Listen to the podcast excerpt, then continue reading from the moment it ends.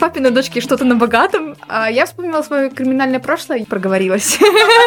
Как будто бы в ней что-то не хватает, чисто мужское и женское. Ура, хоть где-то у них мозги появились. Продажная любовь, все дела. Давай оставим это в секрете. Нет, это плохо звучит. Ты даже это не прощухала. Очень сообразительная девчонка. Мальчики-то у нас все травмированные. Рыцари без страха упрека. Так тупо звучит. Что ну, ты закатываешь глаза? Немножко вау-эффект. Это очень смешно. Открываются двери в мир богатства и роскоши.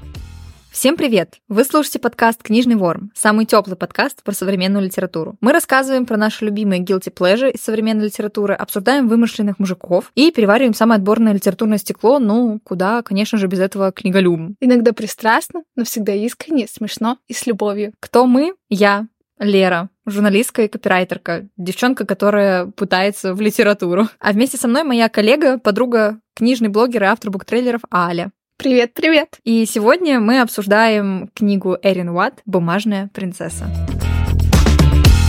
Не скажу, что я ждала этого момента. Я как-то тебе рассказывала про эту книжку. Почему не ждала? Потому что когда я размышляла, какие книги я буду брать. На подкаст? Да, на подкаст. А, у нас с тобой была такая фигня, что мы с тобой думали, какие из уже прочитанного, да, там, авторы, а, книги, которые понравились. И максимально ты в этом выигрываешь, потому что большинство литературы, которую читаю я и авторов, а, сейчас а, читать и произносить слух нельзя. Мы об этом поговорим в следующем эпизоде, а, который, последующей книжке, которую я тебе предложу. У тебя выбор в этом смысле больше из того, что ты уже когда-то читала. У меня меньше. Но да, даже учитывая вот этот вот маленький узкий круг, а, Эрин Ватт в него не входила. А, на самом деле, э, сегодняшний обзор небольшой скам, в чем он заключается, я тебе расскажу. Ты, пожалуйста, а, скажи, в конце... что такое скам, потому что не все люди заскамили мамонт.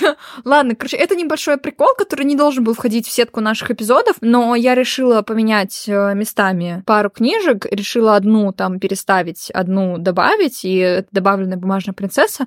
Почему? Я тебе скажу ближе к концу обсуждения, потому что мне важно понять сначала, какое у тебя мнение о книге сложилось. Это важно было отметить, потому что это не что-то, что, с чем я бы хотела познакомиться познакомить, потому что сейчас на данном этапе, перечитывая книгу, я поняла, что в один момент она мне понравилась только из-за того, что я знакомилась с жанром сентиментальной литературы. Потому что это случилось как раз на моменте, когда все истории с антиутопиями, с дивергентами, бегущими в лабиринте, голодными играми уже не тянули, уже как-то ими переболело, уже все перечитано, прочитано. В жизни наступил вот этот вот этап, когда хочется отношений, романтики, всего чего угодно, и ты читаешь просто то, что тебе попадается, Единственное, да, ты знаешь, я склонна больше выбирать зарубежную литературу. Почему-то так сложилось. Чем а, русскую. И поэтому одной из первых книг, которая мне попалась, это была вот это вот, вот этот вот цикл а, «Бумажная принцесса». Не знаю, циклами или не циклами, сборниками. Они официально считаются у автора, но по сути книга, которую мы читаем сейчас, у нее еще есть две части продолжения, а у героев, которые присутствуют в этой книге, есть еще свои дальше истории, которые тоже уже существуют. Сразу скажу, что в сюжете в центре событий одна и та же семья, семья Роялов. А, у них а, в этой семье пять братьев. Такое. Папины дочки что-то на богатом и с сыновьями. Без аллигаторов. Да, без аллигаторов. Ну как без аллигаторов? Там каждый из них аллигатор. И про каждого из них есть какая-то своя книга. Я думаю, авторы сами автор проговорилась. Черт! А, получилось заскамить. Получилось. Потом расскажу, почему. Э, написана книжка в тандеме двух авторов, но в чем прикол, тебе расскажу потом, если ты сама пока еще не вспомнила и не прочухала всю эту историю. Короче, авторки сами не ожидали, что так все сложится, когда начинали писать, потому что первая книга, она как будто бы в ней что-то не хватает для того, чтобы ты клюнула и прошла читать, пошла читать остальные истории. Но чем старше становится книга и опытнее э, писатели, тем круче э, заворачивается сюжет. Не знаю, что написано в истории двух э, братьев-близнецов, самых младших, потому что не читала, но э, книжки про среднего брата Истона, про старшего брата Гидеона, которые написаны после основной истории «Бумажной принцессы», они, мне кажется, намного динамичнее, интереснее и более такие м- проработанные и с точки зрения структуры, и с точки зрения персонажа. А, Бумажная принцесса, давай я тебе продолжу свою, свою минутку болтовни и веду тебя и всех наших слушателей в сюжет. Вводи. Нет, это плохо звучит. Ты можешь сказать что-то типа «давай-давай». А, главной героини, которая, которую, по иронии авторов, а, зовут Элла. Потому что из Фрелла? А, потому что Золушка. По-английски Ты даже это не прощухала. Главную героиню зовут Элла, и история, которая с ней случилась, вполне, возможно, чуть-чуть похожа на историю Золушки где-то, но вот эта вот яркая такая параллель очень ироничная, по крайней мере, на мой взгляд. Ей 17 лет. Она вынуждена работать в стриптиз-клубе, чтобы выжить. Бух, вау, больше работать-то нигде нельзя, спросите вы. Но а, как она оказалась вообще в такой ситуации? А, два года назад, когда ей было 15, ее мать а, заболела раком. И чтобы хоть как-то справляться с ее медицинскими счетами, Элла пошла работать сразу на три работы, одной из которых стала подработка в стриптиз-клубе. Причем самая оплачиваемая да, ну, работа в сравнении с остальными. А, надо сказать, что ее это ни капли не смущало, вне зависимости от ее возраста, да, там подделанные ID, всякие вот эти штуки, а, потому что ее мама сама тоже работала стриптизершей. Они много переезжали с места на место по стране из-за ее ухажеров, а, из-за ее да, там, проблем, которые с ними возникали. Потому что мама Эллы любила в основном опасных типов. А работала она стриптизершей, ну, это вообще момент такой не сильно раскрывается, но по воле случая так получалось. Где-то она так, где-то она не так. И это, в общем, не было для Эллы чем-то стыдным. Она не любила это дело, но она понимала, зачем она это делает. А росла Элла только с матерью. Отца она никогда не видела и не знала. А знала только, что папаша ее исчез, оставив матери подарок часы и ее. А, единственное, что точно знала мать Эллы, что ее отец, а ее отца зовут Стив, даже в этом не была уверена, что он служит в ВМФ, а, но она никогда не была в этом уверена. Даже потом, когда пыталась с ним связаться, и отправляла письмо, да, которое видит читатель, она все равно сомневается, так это или не так. Ну, потому что они провели всего лишь одну ночь. Да, они вообще что-то, что получилось случайно. А, в один прекрасный день Эллу вызывают к директору, где ее ожидает некий Калум Роял. Я не знаю, как ставить правильное ударение, потому что... У нас сегодня проблемы. А, да, Калум или Калум, потому что а, вообще по привычке Калум, потому что я знаю, что в моей любимой группе есть член группы. в моей любимой группе есть парень, которого также зовут э, в музыкальной группе. Ребята по-английски, когда обращаются, они ставят ударение на первый слог. Я постараюсь, но в русифицированной версии почему-то многие ставят на последний, и может такое проскакивать. А, короче, этот тип приезжает и утверждает, что он лучший друг ее погибшего, восклицательный знак отца, а, говорит, что трагедия произошла не так давно, и Стив, отец Эллы, вообще-то пытался все это время разыскать свою дочь, но погиб из-за крушения самолета. Где же клише? В чем же подвох? И почему имя Эллы ирония во всей этой ситуации, да, спросите вы? А вот в чем. Дело в том, что Калум оказывается сказочно богат. Просто охереть насколько.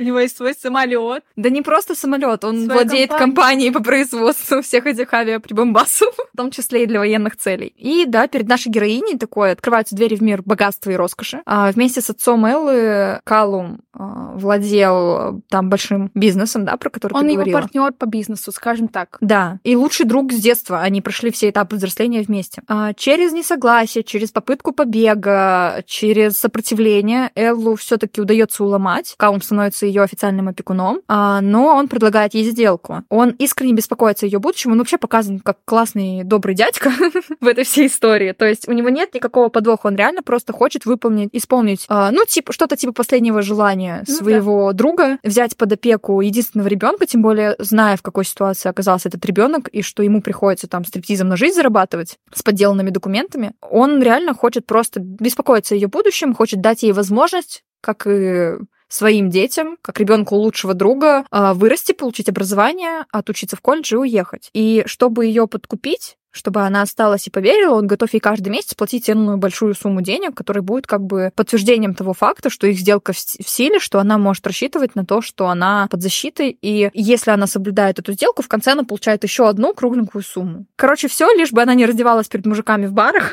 а училась и э, получила возможность достойного будущего, которого, как Калом считает, пожелал бы ей ее отец. Да, ну плюс еще скажем, что Элла э, сама хотела бы учиться, хотела, у нее цель в жизни не быть как мама, стриптизом не зарабатывать, а хотеть выучиться, и чтобы у нее была достойная зарплата и достойная профессия. Это да. То есть как будто ничего друг другу не противоречит. Да, да, поэтому она и соглашается. А Калум привозит ее в особняк роялов, Здравствуйте, игра слов, да, как бы Эллу привозят в особняк да, королевский. Да.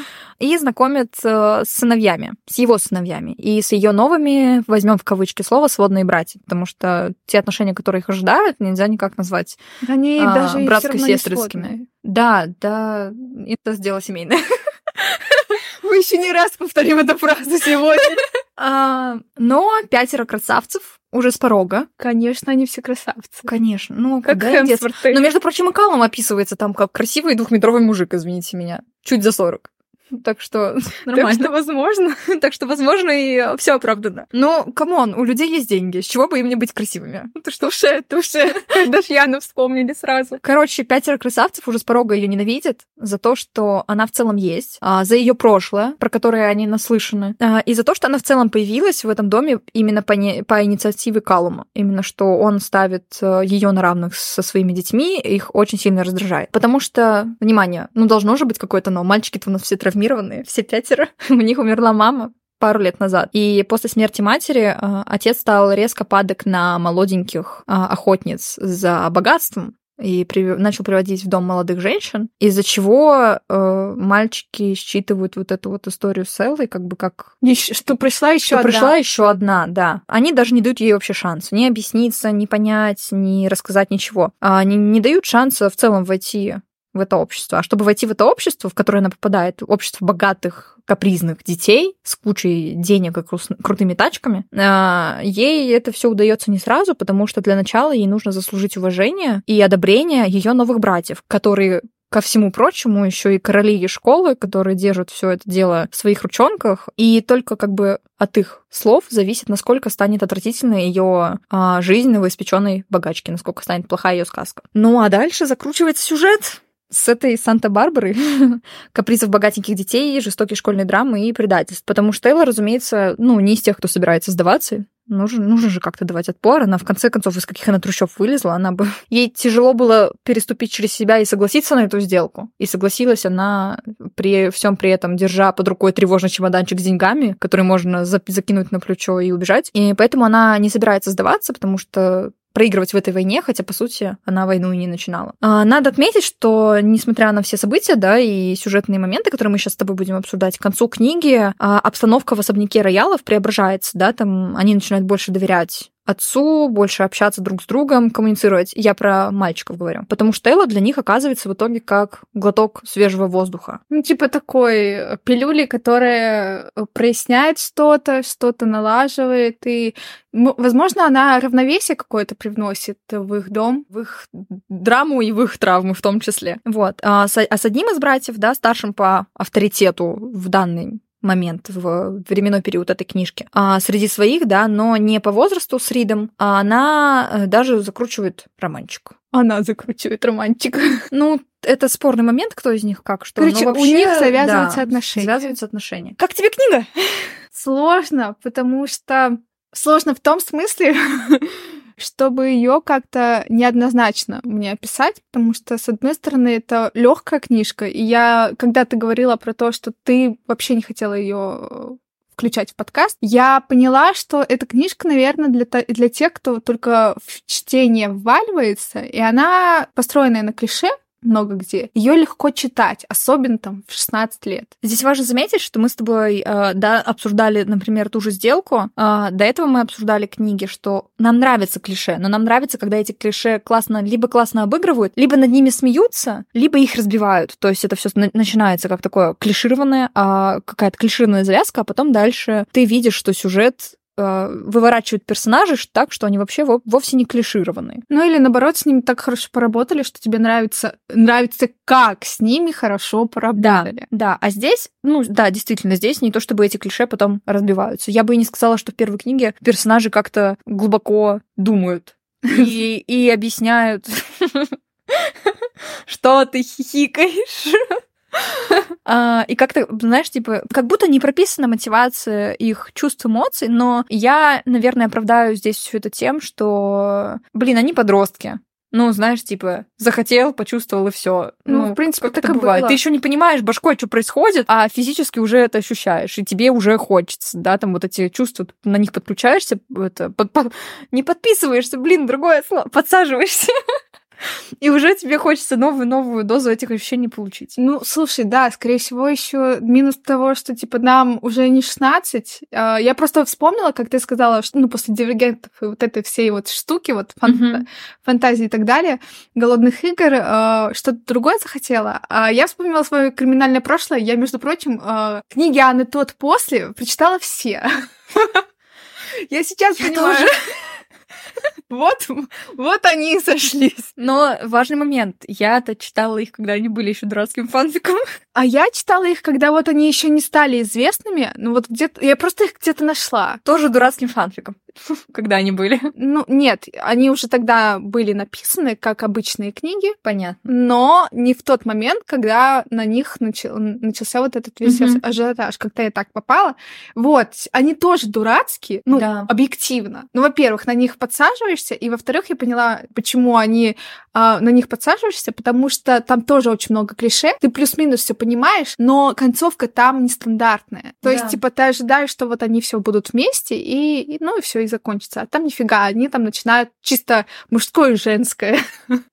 вот. Если мы вернемся к этой книжке, то я многого не ждала. Мне на самом деле, мы уже с тобой говорили чуть-чуть по этому поводу, что я бы сейчас в своей занятости я не смогу и прочитать угу. эти книги. Продолжить. Да, э, продолжить угу. прочитать эти книги. Но вот когда есть такой у нас момент, особенно у тех людей, которые читают много, на, на безрыбье и рак рыба. То есть, типа, возможно, когда-нибудь я, я бы вернулась, чтобы после какой-нибудь книги, которая очень сильно меня впечатлит, так чуть-чуть расслабиться, что-то где-то что ты закатываешь глаза? Да думаю, кто лучше, рыба и рак или раки, мы с тобой еще поспорим, конечно. Вот, но рак не рыба. Ладно, не будем. Значит, ты меня на безрыбье подцепила? Выцепила, я бы сказала. Это, это просто отсылочка к тому, что у нас Лера э, по знаку зодиака рак. Да в душе я лев. И, и, и Наталка моя говорит, что я лев. Я тоже лев, Я обожаю поэтому... быть раком, мне потрясающе. Да, твоя чувствительность дает тебе о себе знать. Расплачусь прямо в прямом эфире. Возможно... Это все стереотипы. Раки не плачут в подушку по ночам. Они доводят себя до края и бьются в истерике одну ночь. Кайчу. Причем с твоей э, этой э, Венерой в Деве это так, это будет с определенного момента по определенный момент. Ладно, отвлеклись. Так, так я планирую только отношения. Книга, да, отвлеклись. Вот. Поэтому вот в таком, если нечего читать, да, можно почитать так э, без претензий всяких, что какие они плохие, хорошие и чего-то ждать великого от этой книжки не стоит, это просто чисто развлечение, мне кажется. Да, но я дам спойлер, а, опять же. Мое любопытство, когда я перечитывала эту книгу на днях, потому что, ну, я ее читала давно, реально давно, и тогда она мне понравилась. А здесь я стала перечитывать, я читаю первую книгу и такая, черт, какая же фигня. Ну, уже, знаешь, типа, после опыта вот этого вот, состоящего из каких 6-7 лет последних, а, это очень сильно выделяется тем, насколько это легко, просто и, ну, для новичков это выглядит как, а, ну, чуть лучше фан фанфика. Опять же, бывают такие фанфики, что крышу сносят. Но это вот, типа, вот тот самый среднячок, на который все натыкались в 2012 году где-нибудь на Ватпаде. Вот.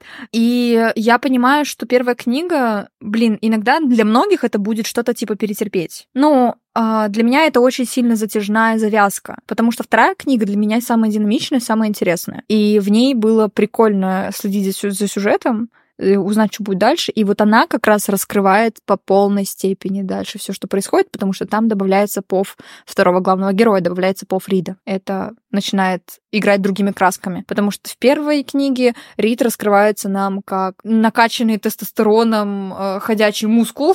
Я бы даже не применяла слово «скрывается». Да, да, да, да, который, ну, показывается. Поначалу, возможно, помешан, кажется помешанным просто на идее того, что все друг другу друг другом спят и миром правит только обман, зло и так далее. И как-то в отношениях ни главного героя, ни своего там внутреннего мира нам автор его не показывает.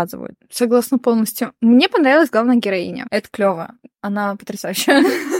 Вы такие, ну, книжка не очень, но главная героиня нам нравится. А мне понравилась главная героиня, потому что она, мне кажется, для своих лет очень точно написано. То есть, типа, мы имеем дело с человеком, с девушкой 17 лет, у которой мама была стриптизерша, которая тоже стала стриптизершей не по воле своей. И мне кажется, вот этот вот моментик очень хорошо описывает то, что мы обычно дети, и родители, дети не прыгают выше голов родителей. Это вот то, что там Сейчас э, Лера чуть-чуть сгрустнула. Это статистика, Лера. Мы можем ее как-нибудь извинить, сломать. У нас все еще впереди. Мы молоды и прекрасны.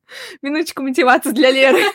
Нет, все прекрасно, продолжай. Вот. И то, что там кто-то становится... Сейчас, конечно, очень иронично это будет звучать, но что кто-то становится миллионером. Вот. Это скорее исключение, чем какое-то подтвержденное правило. Поэтому, как бы, если, не, если бы Элла не попала вот к Ройлу, она, возможно, бы так перебивалась. Возможно, она бы потом э, не поступила в колледж. И так бы вот как ее мать, собственно, и работала. Потому что объективно стриптиз, он больше может дать денег, чем любая официальная работа. И при этом Элла очень сообразительная девчонка. То есть она ни на кого не надеется, она знает, что вот только есть она, и какие-то ее навыки, при этом у нее есть план, как улучшить жизнь. То есть, типа, не все вообще осознанные такие в 17 лет, как Элла. Но важный момент. Этот план она создала, опираясь на то, что для нее, что будет лучше для ее будущего, чтобы не повторить ошибок матери, чтобы не скатиться в ту же самую историю. Но это не то, чего она на самом деле хочет. Именно встреча с э, Ридом, с мальчиками, помогает ей начать разбираться, что интересно, что ей хочется. Это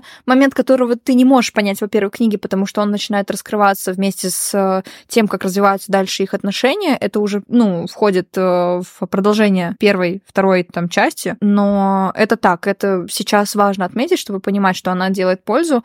Она делает выбор в пользу... Выживания. В пользу выживания, а не в пользу себя. Ну, конечно. Ну, это, опять же, сколько мы расскажем, наверное, во всем нашем подкасте всегда о том, что потребности у нее не закрыты, э, самые главные, самые такие базовые, поэтому она даже и думает, не думает, о чем она мечтает, что она хочет. Она прекрасно знает только, что вот ей бы выучиться, какую-нибудь mm-hmm. профессию хорошую получить, чтобы не быть как мама. Ну, не в том смысле, что, типа, плохая у нее мама, а в том смысле, чтобы она наладила жизнь, потому что Элла бы хотела себе наладить жизнь, и мать бы, конечно, конечно бы хотелось, чтобы ее дочь не стриптиз танцевала, потому что она знает, как это отстойно в том смысле, что для женщины это очень опасная индустрия, а именно, что вот у ее дочери сложилось все намного лучше, чем у нее самой. Давай пройдемся по моментам наверное, не то чтобы ключевым, но таким важным э, для истории и для завязки, которая представлена в первой книге, для завязки истории. А сам приезд Эллы, как тебе вообще это все показалось со стороны? Потому что сразу показано, что ее парни достаточно недружелюбно встречают. И более того, э, да, были моменты, где Рит и Истон, они, когда вот...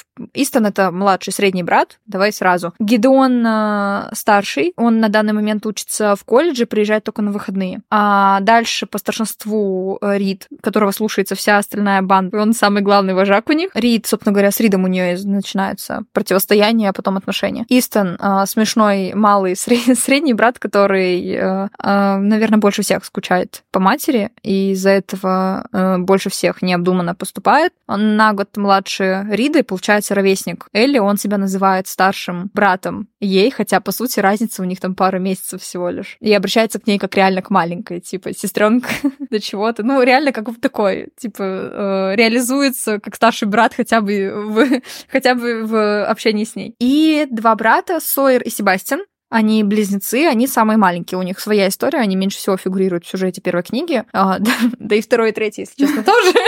Вот, но они тоже со своим приколом. Давай оставим это в секрете. Ну, для меня это тоже практически секрет, потому что это, ну, они действительно там про них очень мало сказано, и при том, что, мне кажется, ну, очень большое упущение, что они реально просто, ну, где-то, ну, где-то близнецы есть. Что-то где-то они делают, дышат в течение всей книги. То есть это даже как будто безликие. Они не являлись угрозой для Эллы, поэтому содержание не фокусировалось а, ну, ну на истории ну, Эллы ну, это... с ними, потому что они первые, с кем она находит общий язык вообще в доме, когда оказывается. Как тебе э, приветствие Риды и Истона, которые вообще воспринимали ее как проститутку очередную, которую отец привел в дом, э, которые буквально глумились над ней омерзительными сексуальными намеками, шуточками, домогательствами, да, можно даже сказать, домогательствами, так. как будто бы, да, вот этими пытались ее запугать. Как тебе вот эта вся история э, в сравнении с тем, как потом раскрываются эти персонажи? Ну, слушай, но э, я бы не сказала, что они прям потом офигеть, как диаметрально противоположно раскрываются. Но это, это в этой книге, да. Да, э, это мальчишки, которые накачаны тестостероном, которые такие, типа, это наш дом. Мне кажется, в этот самый период, там, в период от там, 15 до 20 лет, это еще такой период, когда не особо и девчонок уважаешь типа, парни хотят девчонок, но вот уважение там мало где есть, потому что чисто не знаю, возможно, где-то есть, э, но это зависит, мне кажется, от воспитания и от каких-то таких... Э, это не внутреннее ощущение, это должно быть э, социализировано. И поэтому они вот такие вот, там, не знаю, лет 25 они бы не позволили себе так издеваться, возможно. Я не могу точно это сказать, но это чисто такие мальчишеские задиристые поступки. Но они как будто бы в этом не видят границ.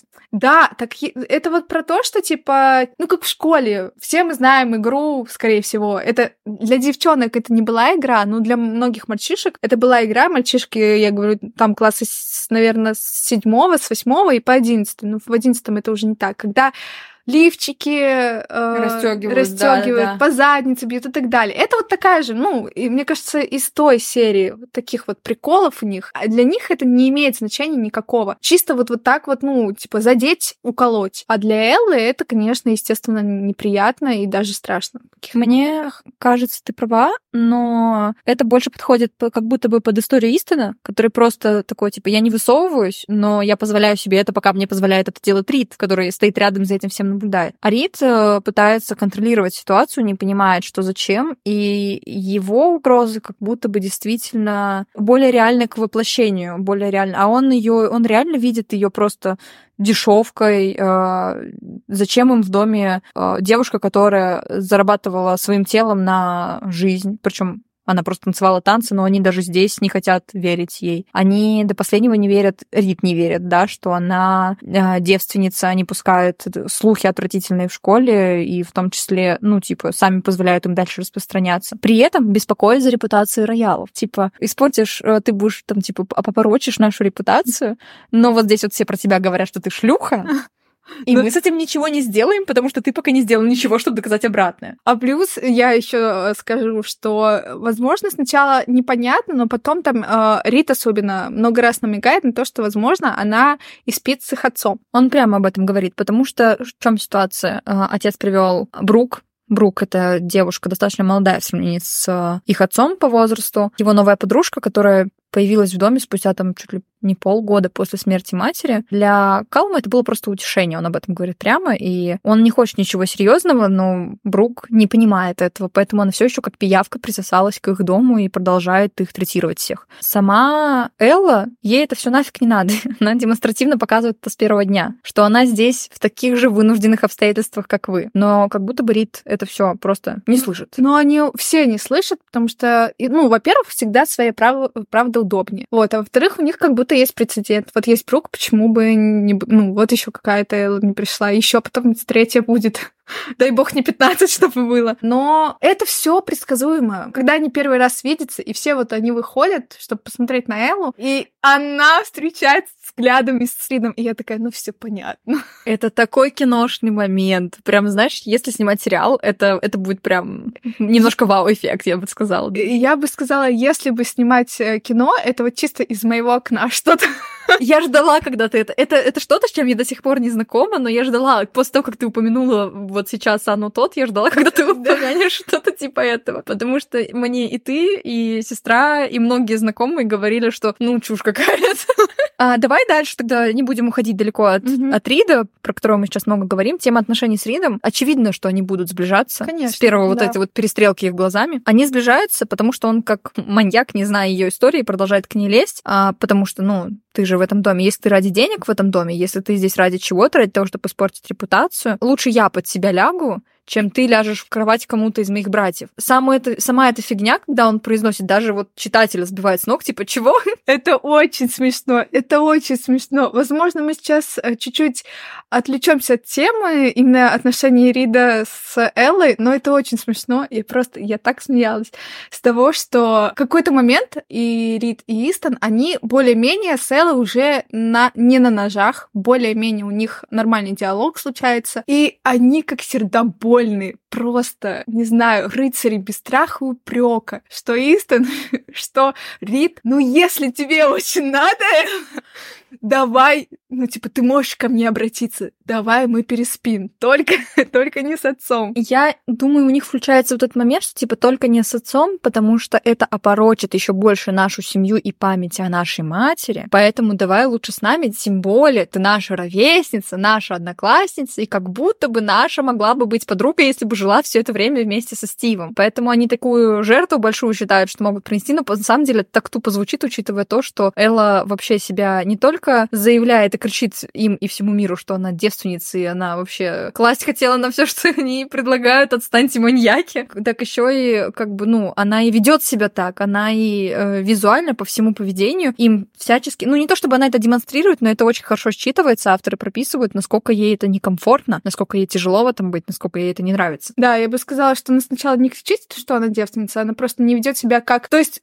как будто бы, если бы к ней чуть-чуть присмотреться, а Рид за ней, блин, следит, то видно, что она не ведет себя э, как шлюха. Ну, в том смысле, как шлюха, в кавычках, потому что по-разному женщины могут и девушки себя вести, и это не всегда означает, что там какая-то угу. порочная э, падшая женщина. Вот. Ну, то есть, типа, она ведет себя как обычная девушка, которая пришла в школу. И у нее никаких связей не возникает где-то там. То есть, если бы даже она была охочная до парней, то можно было бы предположить, что там в первые несколько там недель у нее бы появился парень, еще бы один парень, и ну и вот такое. Но нет, она просто живет свою тихую жизнь, но при этом они думают, что она вот такая стекая. Я думаю, это все про стереотипы, знаешь, э, у людей люди привыкли, что есть стереотипы про богатых, а здесь книжка хорошо демонстрирует э, стереотипы про бедность, потому что она появляется для нее весь этот богатый шикарный мир, учитывая то, что на нее еще непонятно какое наследство от отца сваливается, а для нее это все множество, она не понимает, как себя в этом вести вести, но при этом, несмотря на ее бедность, она достаточно уверенная в себе. Не самая уверенная, а именно уверенная, потому что ей пришлось с 15 лет решать проблемы, с которыми мальчишки рояла не сталкивались никогда и вряд ли столкнутся. У них это не обесценивает их травму, но это про то, что они видят в ней только все самое отвратительное, что есть из этого мира. Из, есть вот в этой бедности, в которой она жила, где есть стриптиз-клубы, мужики, а вот эти сальные, противные, потные, которые на тебя пялятся, охранники, которые охраняют тебя во время приватного танца, танца, а сами подглядывают. И вот... Продажная любовь, все дела. Да, вот во всем вот этом мире, когда ее маленькую домогался один из парней ее матери, они видят только самое плохое. То, что... И, и причем самое то, что вот громкое. Она работала в стриптизе, она танцевала за деньги. При этом еще и ловят в этом подтекст, что она еще и спала за деньги, хотя этого вообще нету, этого нигде не было сказано, нигде не написано. И Калум, как взрослый мужик, это все прекрасно понимает. Он это четко делит, он видит в Элли Эллу, а, ее вот эту уверенность, которая выросла вместе с ней, пока она там спасала, работала, чтобы спасти маму. А они видят в ней весь бедный мир. И они не видят силу, которая в ней есть. А она с порога, заявляясь, дает эту силу, демонстрирует. И демонстрирует ее каждый раз и не сдается, и продолжает настаивать на своем. В этом, кстати, мне нравится Элла. Она классно везде справляется. То есть она там находит знакомую, потом, которая становится подругой Валери в, э, в школе. Она не лезет на рожон, если ее не доконают некоторые персонажи, что тоже она справляется в критических моментах тоже классно. И она вся такая, на самом деле, получается, ну она же взрослый ребенок, по сути. Она вот выросла такой. И Почему она западает на Рида? Большой вопрос. Она это оправдывает тем, что ее мать любила опасных мужиков, и Рид для нее кажется опасностью, и при этом эта опасность привлекательно выглядит, красиво двигается и умно говорит. Умно говорит. Ну, частично. Короче, да. А, ее привлекает в нем все вот эти вот животные мужицкие качества, которые только могут быть. И при этом она сама для себя задает вопрос, типа, почему вот эта опасность меня привлекает. И опять же, возвращаемся к тому, что я тебе сказала. Мне кажется, это просто пунктик того, что они подростки подростки. Это очень классно, кстати, показано, что у них включаются эмоции, включаются чувства какие-то, да, но они еще не успевают разобраться. То есть она чувствует возбуждение в ситуациях, в которых не должна его чувствовать и испытывать, потому что он как будто бы несет ей потенциальную угрозу здесь сейчас. И его слова, по крайней мере. Но при этом она еще не успевает разобраться, почему и откуда такая цепочка реакций в ее организме наступает. И в этом всем они разбираются. Женские персонажи. Ты так восхищаешься Эллой, но она не единственный сильный женский персонаж в истории. Ну, вообще-то здесь кто-то из них такие. Они все, все персонажи, на которых заостряет внимание авторы, плюс-минус в чем-то как-то пострадали именно с точки зрения вот этих вот женского счастья-несчастья. Мужского мира. И мужского мира, да. У всех есть вот эта вот галочка боли, связанная с отношениями с мужиком. Есть пять персонажей, на которых я хотела бы заострить внимание. Мы с тобой пробежимся очень быстренько по ним. Первое, с кем сталкивается в этом богатом мире героиня, это Саванна. В школе сталкивается. Да, бывшая девушка старшего брата Гидеона, которая настоятельно рекомендует никоим образом не связываться с семьей роялов в целом, с парнями, не вздумай, сама об этом пожалеешь. Потому что ну, сразу мы понимаем, что-то случилось, она жалеет, но вот эти ее переглядки и все ее тело, все ее вербалика говорит про то, что э, чувства-то Гедона у нее остались. А второй персонаж — это Валерия, подруга в будущем Эллы. Что их сближает? Они обе бедные сиротки. Да, бед... бедные, бедные родственники. да. А, она кузина одной из главных женских э, фигур в истории, Джордан. Скажем так, антагонисток. Да, антагонистки. И при этом она, как бедный родственник, реально ее взяли под опеку просто для того, чтобы у нее было хорошее будущее. Она этим всем а, пользуется и живет в этом мире как, как в своем, но при этом она как если бы Элла выросла вот в этой всей истории, спустя там несколько, не знаю, книг, не книг, какое-то время, Элла была бы такой же. То есть она умеет пользоваться этим миром богачей в свою пользу. Но при этом ее сознание, ее мышление на том же уровне и такого же восприятия, как у Эллы. Плюс у нее очень важная функция с точки зрения сюжета, то есть вот этой сюжетной механики, это еще и сплетница. Она знает э, все про всех, да. вот, и это очень полезно, потому что кто-то же должен рассказать э, про мир э, этих богачей как-то дружелюбно, а не на опыте ошибок. Плюс она играет роль своеобразного ментора для Эллы в новом мире. Третья фигура — это Брук, девушка Калума. Единственная дама, наверное, в, во всем этом высшем обществе, которая встречает Эллу а, дружелюбно. дружелюбно, спокойно помогает ей адаптироваться Здесь вопрос, насколько она это делает хорошо. А, это Дина, жена покойного отца Эллы, которая максимально не рада ее появлению. Ну, претендентка на наследство. Да. Да. Ее не было в жизни, ей не было рядом с ним, но при этом она претендует на какие-то деньги, что уже смешно. И Джордан, кузина Валери, а, главная первая красавица а, и мразь школы. Я бы сказала королева, но школой правят роялы, а она на свое собственное несчастье а, не имела никогда ни с кем из них отношений и не состояла ни в каких связях. Что, кстати, уже, знаешь, выбивается. Обычно главная королева школы всегда в начале таких историй она с кем-то подружка. Либо бывшая подружка, либо э, настоящая подружка, которой ты будешь отбиваться. В, ну, главной героиня будет отбиваться в процессе сюжета. Как тебе вообще все эти женские персонажи? Какое они впечатление у тебя оставили, не оставили? И как ты думаешь, они вообще как-то влияли на этот сюжет и на всю эту историю? Ну, естественно. А, Валерия очень крутая подруга. Я на самом деле была рада, что Элла нашла такую подругу, потому что она по жизни была одиночка, у нее только была мама. Пару раз кольнула местами, когда Элла прям такая вроде самостоятельная, такая одиночка, и уже там через несколько моментов Валери это прям ее подруга, и она такая, ну ладно, это американцы. Да. У них нет разграничений. Ну, возможно, есть, но, короче, они такие дружелюбные, что, возможно, у них вот друзья и приятели — это одни и те же люди. А так она очень... Она, мне кажется, классическая подруга главной героини. Да, она крутая, мне она очень нравится, она классно выполняет с точки зрения вот этой вот своей функции именно, да, для Подружки. автора, а, функцию ментора, который вводит его в новую жизнь, рассказывает принципы, вот этот диалог про то, сколько платьев у нее должно быть, когда в Валере самой это все отвратительно, но у тебя должно быть платье для похорон, платье для похорон. Я просто проверяла, слушаешь ли ты меня или нет. Вот эти все моменты, это клево. Причем они такие они становятся именно сообщниками, они становятся сообщницами в каком-то а, ну смысле. Да. А, у них одинаково работает такое мышление, при этом а, как таковой на всю вот эту историю-заварушку, которая происходит вокруг роялов, она никогда не претендовала и не претендует, но при этом спокойно понимает Эллу в ее состоянии, в ее положении. И они же очень смешно знакомятся. Просто на вечеринке Элла ищет темный уголок, находит там человека, которому тоже это все нафиг не сдалось. И они весь вечер танцуют. Да. Общее хобби, которое у них них есть, которые им нравятся. Развлекаются, болтают, и в итоге очень быстро сходятся вот на почве такой ситуации, которая сложилась. Ну да. Чего не сказать о ее кузине Джордан, королеве школы, королевы бала. Ой, да. Но это такая, знаешь, типичная стервочка, которая должна быть, и все ее ходы, пока что, по крайней мере, которые первой книги, они достаточно такие, ну, типа, неудивительные. Она чисто такая, ну, которая... Гадина.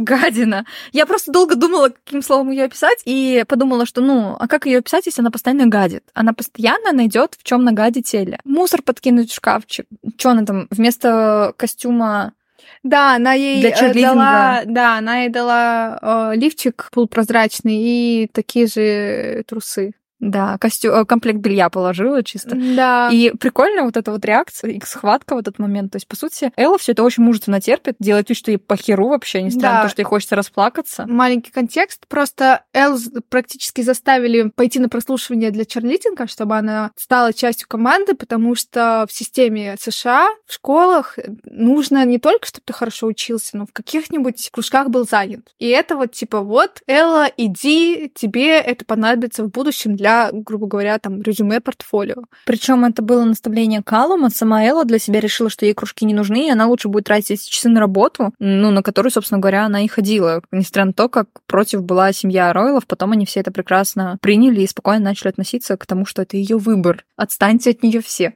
Ура, хоть где-то у них мозги появились. Вот, да, и они просто потом, и получается, Джордан ее подставляет тем, что ей подкладывает не форму, а нижнее белье, но она с достоинством выходит э, В этом нижнем белье Да. В зал, а на минуточку, мы сл- слышим от Саванны в начале книги целую предысторию про то, что э, зал хотели отдать спортсменам, э, футболистам, Риду и компании, для того, чтобы они там тренировались к- во время сезона, но семья Джордан выбила этот зал для того, чтобы э, черлидеры и все остальные тоже могли посещать в свободное тренировок время и тренироваться. И а, пробы Эллы в команду совпадают с тренировкой футболистов. И представьте картину. Элла в прозрачном нижнем белье заходит а, в зал и просто ます。Нападает на Джордан.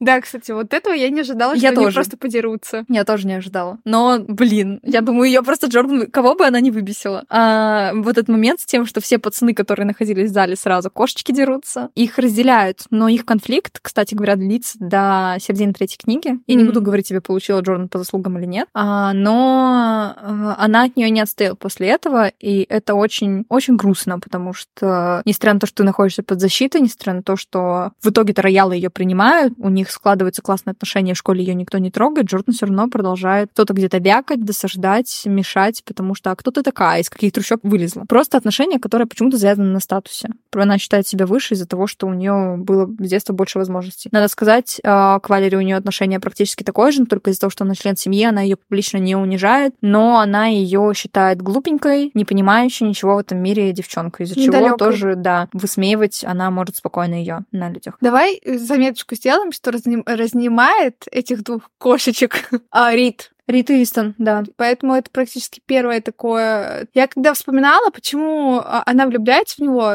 просто по прошествии там столько этих страниц, все понятно, что у них будет точное отношение, что они влюбляются Мгм. друг в друга. Я такая, так, давай подумаем, за что. Ну, типа, почему? Я выделила два момента, вспомнила. Таких ярких, где они там действительно как-то взаимодействуют, помимо того, что он там ее довозит до работы э, утром. И все. И я такая, и почему? А потом вспомнила, ну, опять же, вспоминаю, что они подростки, я такая, ну, господи, в подростковом возрасте увидела красивого мальчика, все. Все, да, тебя вот так вот раз, а он еще ее и подвозит каждое утро. Да, Несмотря он на то, что у неё уже. Своя машина есть, и вообще-то тебе надо просто набить руку, поэтому я тебя продолжу возить. Ну, то есть, так-то он, ну, мне кажется, он в душе добряк, у него просто свои проблемы с башкой после смерти матери, и завязано на том, что из-за смерти матери, из-за того, а, что он винит в этом всем отца, ребята винят в этом отца, они верят в его измены, которых не было, а, верят в ту репутацию, которую создал дядя Стив, их отцу, который Бабник. был как раз-таки бабником, да, и тащил на всякие сомнительные штуки Калума.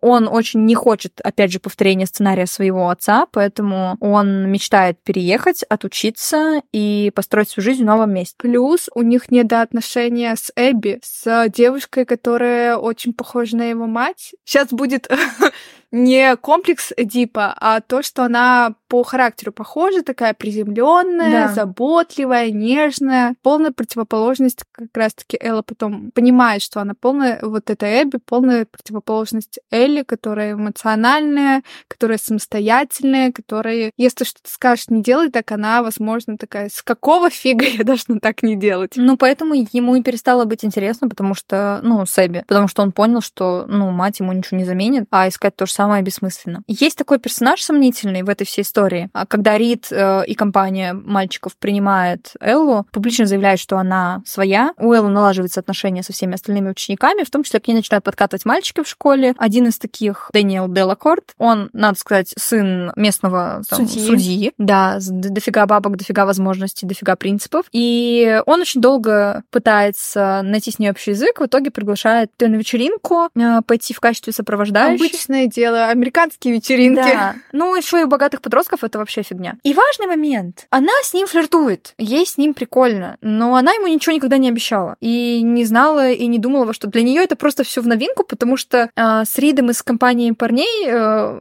сводных братьев, у нее отношения через накал, через бурю эмоций, через ругань, через агрессию начинались. А здесь к ней по-доброму относятся. Это первый человек после Вэл, который начал к ней относиться, ну, типа, из ровесников, по-доброму, через с какими-то добрыми намерениями и пожеланиями. Ну и плюс я бы хотела сказать, что это, во-первых, практически первое ее отношение мутки.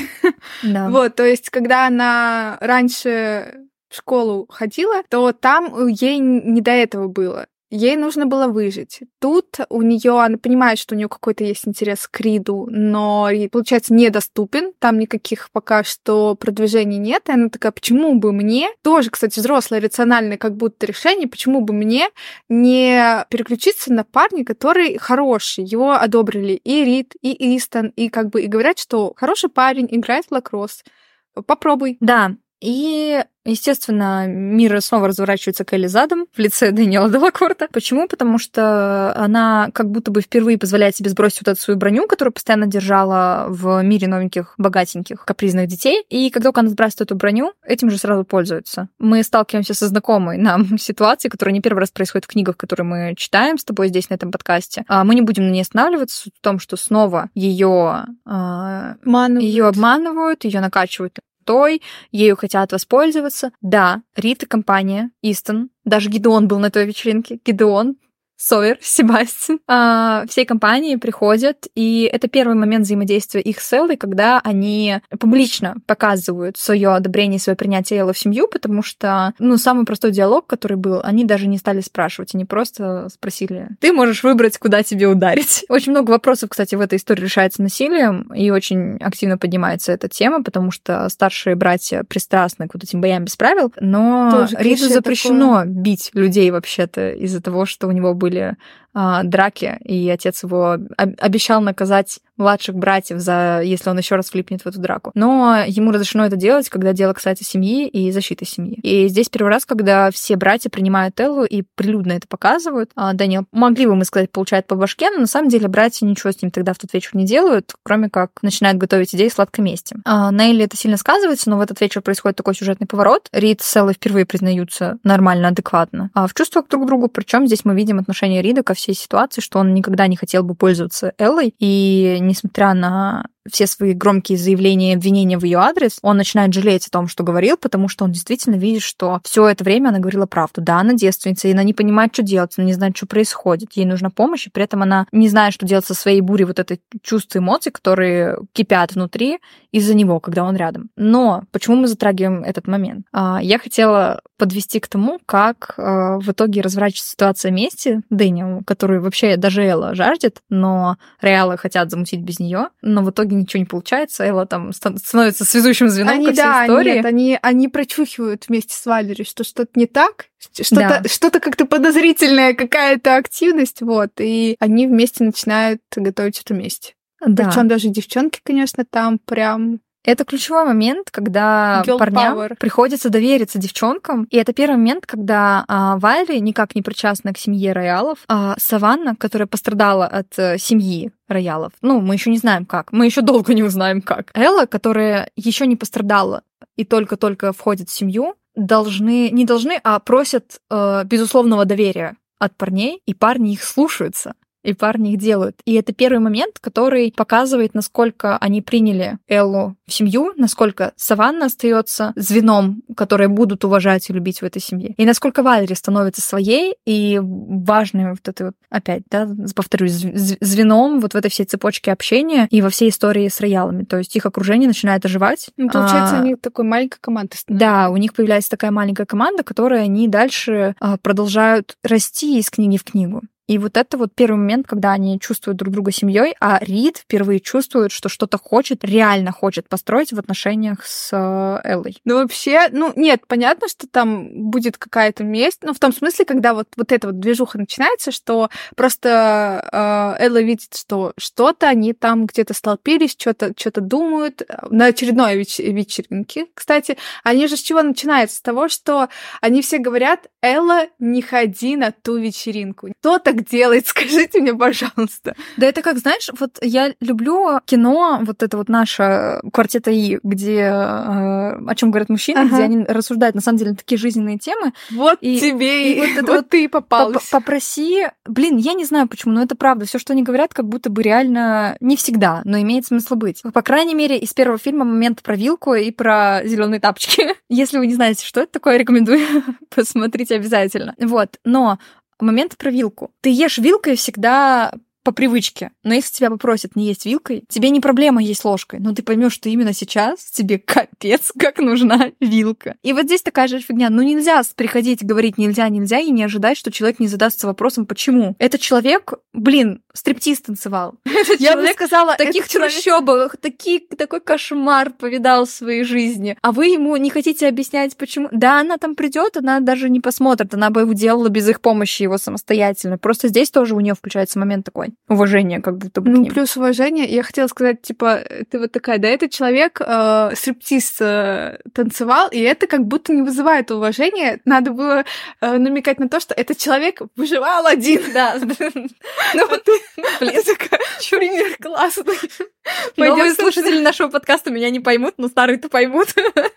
Короче, конечно, очень крутой момент с точки зрения сближения героев. И тут Саванна снова, ну, как бы она так мелькает и мелькает как раз-таки хорошо, потому что она еще, кстати, предупреждала Эллу, что, типа, не надо с ним водиться. С, с она предупреждала про роялов, она предупреждала про Делакорта. Да. Она в целом и причем при всем при этом это очень сильно резонирует с тем первым впечатлением, которое производит Саванна на первых страницах книги. То есть она представляется капризной, свободолюбивой, самовольной. Она немножечко так снисходительно, ну не снисходительно, а сверху вниз смотрит на Эллу, на всю эту историю. Она не чувствует того, что у них вот это вот... Есть что-то такое сестринское, что их сближает. А на самом деле дофига всего. И потом они становятся, если не хорошими друзьями, то, по крайней мере, одной семьей уж точно том смысле, что не мам, пап, мы идем, едем на шашлыки в выходные, но, по крайней мере, это люди, которые, если что, без вопросов друг другу и доверятся, и помогут. Как тебе вообще книга? Не показалось ли тебе, что это все длинная завязка к сюжету, который будет во второй части? Потому что я, когда перечитывала,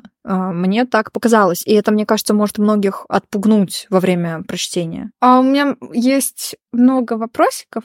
Ну нет, просто а, есть там очень непонятненькие моменты. есть кринжовые моменты, в которые я, наверное, когда мы будем говорить про, про цитаты, вот э, к этому мы вернемся. Книга мне... Слушай, если бы там чуть-чуть добавили развязки, что они, например... Ну, мы все знаем, что они э, расстанутся, потому что это трилогия. Но если бы например, авторы сделали бы так, что она рассталась, как-нибудь там еще, там, не знаю, страниц 50, сделали так, что они снова соединяются.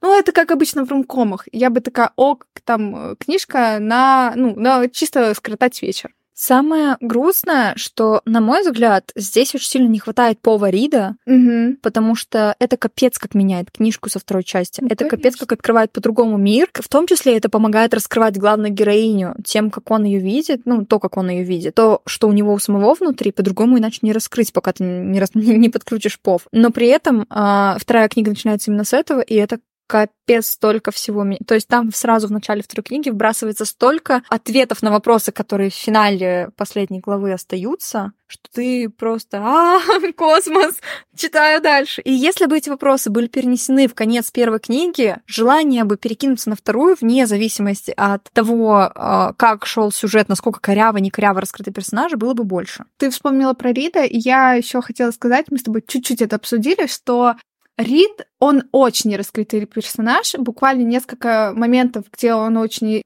ярко проступает в взаимоотношениях с э, Эллой до того, как они там начинают какие-то отношения, потом у них плюс-минус получается какая-то я бы не сказала э, какие-то моменты откровенности, потому, хотя мы обе знаем, когда э, книжки читаем и кино смотрим, что вот эти вот как раз-таки это крючки, инструменты такие, чтобы сблизить героев, это когда они рассказывают какие-то тайны друг другу, типа mm-hmm. больше никто не знает. Вот. А, но при этом это, наверное, вот эта вот нелепая чуть-чуть э, первая любовь, когда ты еще не всегда можешь в глубину. Да. Вот. А, это что-то, что вспыхивает, и ты не можешь объяснить. Не да, значения. вот. Если мы уж говорим про Рида, то Истон, конечно, как будто и раскрыт больше. Я не знаю, почему.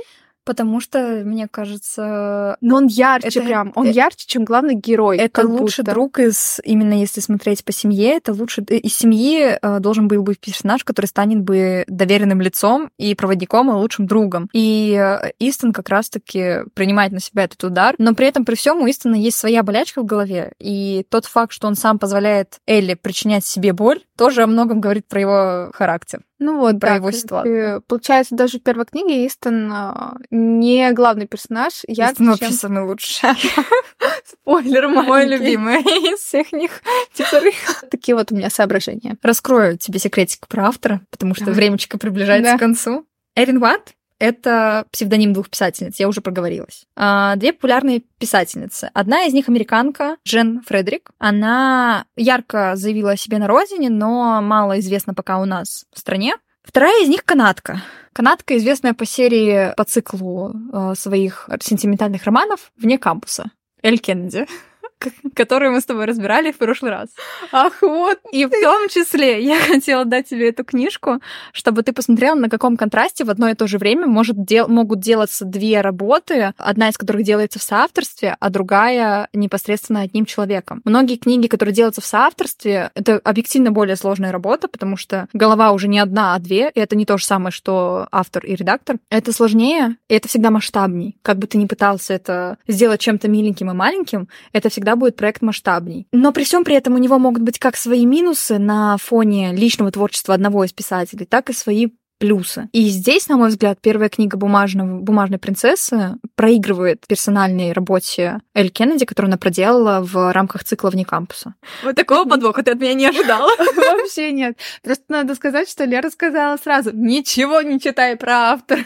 Ты э, а я послушная. поймала какие-то... Ассоциации или какие-то дежавю? Э, да, что-то такое было общее с э, книгами Кеннеди? Нет, если только не считать э, про момент э, не до изнасилования, но давайте честно, а, многие с этим сталкиваются, э, девушки, что кто-то кого-то, то есть девушек либо домогаются, либо хотят что-то такое ужасное сделать. Поэтому, а, мне кажется, в этом смысле эта тема никогда не будет избита, потому что слишком часто мы с этим сталкиваемся. Когда будет меньше этого, тогда, возможно, будет меньше таких тем и таких моментов. А так, конечно, если сравнивать эти две книги, то, естественно, естественно, это сразу бросается в глаза, что герой глубже, в сделке глубже, чем здесь. Тому может быть много причин, потому что, во-первых, это серия, там Это будет... введение в мир. Да, там будет больше времени на то, чтобы раскрыть героев, а у нас э, сделка — это одна книжка, в которой надо рассказать все. Там история двух персонажей, максимум трех, а здесь история э, семьи. Семьи, и здесь сразу, ну, представь, пять характеров разных, и все надо продемонстрировать на начальных этапах, чтобы ты понимал, как дальше у кого с кем будут строиться отношения. Но да, а, в итоге я все равно, да, сравниваю для меня больше история Эрин Ватт а, мне нравится меньше, чем истории персонажей Эль Кеннеди. Но это был прикольный опыт, особенно было прикольно смотреть за твоей реакцией весь этот эпизод, за всеми твоими мыслями. Она меня заскамила. Бум. А, перейдем к цитатам. А, цитаты, я обещала кринжовые цитаты. ну, давай. Потому что есть одна цитатка, которая, ну, меня зацепила, Uh-huh. А так сейчас сначала кринжовые будет. Кринжовые потому, что в какой-то момент а, тема секса очень много начинает доминировать из-за того, что и братья думают, что она не девственница и, возможно, проститутка, стриптизерша точно. Они начинают еще такими удивительными глазами смотришь я, на меня. Я просто сейчас вспомнила, ты стала говорить, я думаю, так, какой же это момент, а потом мне резко в память вписывается сцена на яхте, и я такая, а, вот здесь еще это, я, это почему-то вот этот, этот отрывок, который у меня всегда из памяти выпадает, именно момент на яхте, где он великолепный просто. Это моментики такие, где они отчаянно пытаются как раз-таки взять всю сексуальную энергию Эллы, такую неистовую, как будто она больше хочет до какого-либо члена, чем до денег. Это фраза «давай на чистоту». Ты реально думала, что появишься тут, повиснув на руке нашего отца, и мы совершенно спокойно к этому отнесемся? Элла отвечает «Э, «Мне от вашего отца ничего не нужно, он мой опекун». Рид «Да, посмотри мне в глаза и скажи, что ты не трахаешься с моим папочкой. Вот. В контексте очень смешно. Сейчас хотела сказать, что папочка в прямом смысле, но это тоже будет странно. Это будет еще более странно. Я и говорю. И еще похожая цитата это «Мой брат хорош в постели, но не так хорош, как я». Я такая, боже, что Когда он про истину говорил.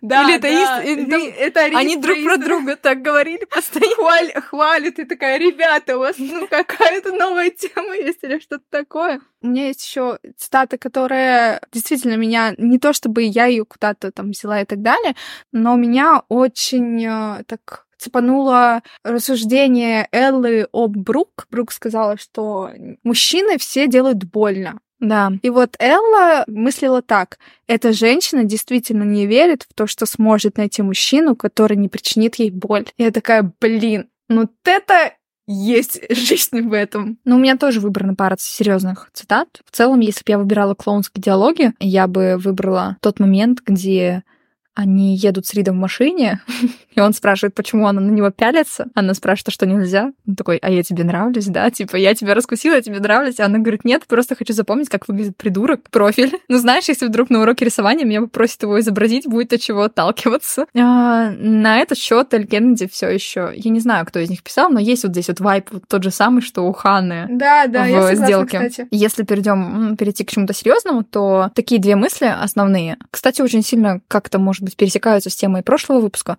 А, никому не хочется, чтобы их губили. Мы все хотим, чтобы нас спасли. Да. Это первое. И второе, что судьба для слабаков, тех, у кого недостаточно власти над жизнью и нет желания сделать ее такой, какой они сами хотят. Мудрые мысли тут тоже есть. Жаль да. немного. Пока, в первой книге. Ну да, я, кстати, я обе эти цитаты замечала, то есть мысли, но как-то, да, наверное, затерялись в том, что это обычные В, такие. ка- в таком, что вокруг какой-то сюр происходит. Мне кажется, мы прикольно развлеклись, э, обсуждая эту книжку. Где-то Да. мы серьезно какие-то вещи обсуждали, где-то очень смеялись, но... э, Ты по-своему, я по-своему. Да-да. Но, опять же, я все равно придерживаюсь э, принципа, что нет плохих книг. Да. Вот, есть книги по всяким целям и задачам. Ну, типа, вот я хочу это или, или хочу то. Поэтому уже вам, слушатели, решать. Что читать, а что не читать. Ну, я думаю, на этом легкие романчики за мой счет закончились. Дальше я буду постепенно тебя жахать Ну, видимо, А, я что-нибудь... смысловыми какими-то литературными приколами. Не сразу, но постепенно. Маленькую жизнь завтра мы читать не начнем, не переживай. Спасибо вам большое, что были сегодня с нами. Все упомянутые нами книги, статьи, материалы будут находиться в описании к этому эпизоду. Мемчики, конечно, как всегда, тоже. А, Подписывайтесь на наш подкаст, ставьте лайки, слушайте на разных популярных площадках. Обязательно оставляйте свои комментарии. Знали ли вы, что Эрин Ватт — это две писательницы? Как э, вам э, семья Роял? Читали ли вообще «Бумажную принцессу» или нет? Нам очень интересно узнать, какое у вас сложилось мнение об этом выпуске и, собственно говоря, об этой книге в первую очередь. А еще у нас есть телеграм-канал, в котором мы выкладываем э, всякие бэкстейджи, спойлеры, цитаты, картиночки. Там мы делимся планами. Э, Рецензиями будем делиться на книжки. Еще нет, но скоро. А возможно, уже да, пока. Возможно, этот выпуск выйдет тогда, когда уже будут рецензии. Подписывайтесь на нас. э, Ссылочка на телеграм-канал тоже будет в описании. Всем хороших книг и пока-пока. Пока-пока.